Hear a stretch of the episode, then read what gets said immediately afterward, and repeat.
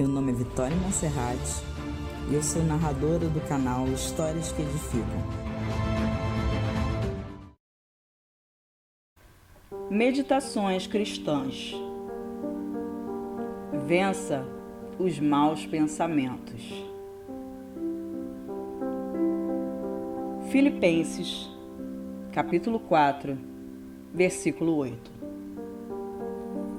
Finalmente, irmãos, tudo que é verdadeiro, tudo que é respeitável, tudo que é justo, tudo que é puro, tudo que é amável, tudo que é de boa fama, se alguma virtude há e se algum louvor existe, seja isso que ocupe o vosso pensamento.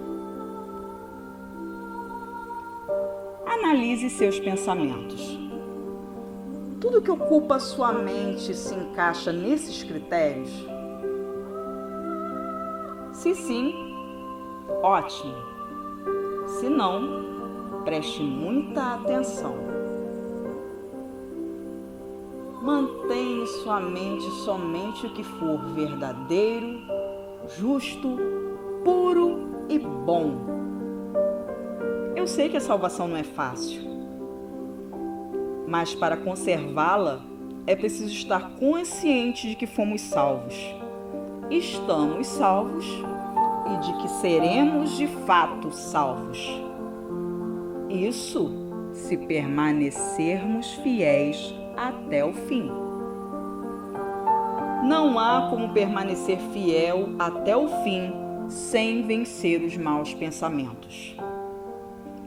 Quando o Senhor Jesus fala em porta estreita e caminho apertado, em Mateus capítulo 7, versículo 14, mostra-nos quão difícil é a salvação. Mas somente diante das tentações, desertos e desafios é que nós poderemos entender o peso de Suas palavras.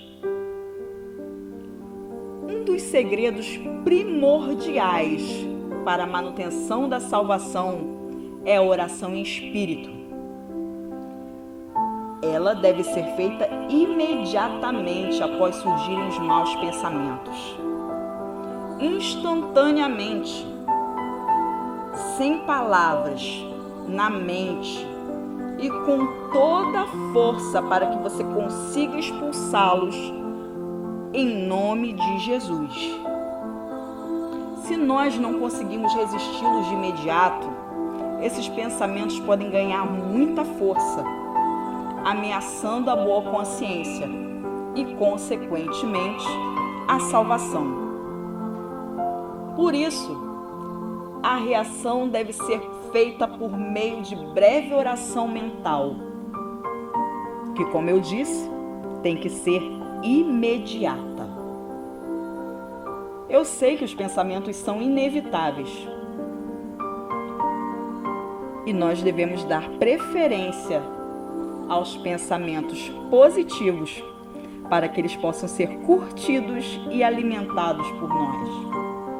Os pensamentos maus devem ser banidos, ainda que tenham a aparência de bons e que pareçam fazer algum sentido.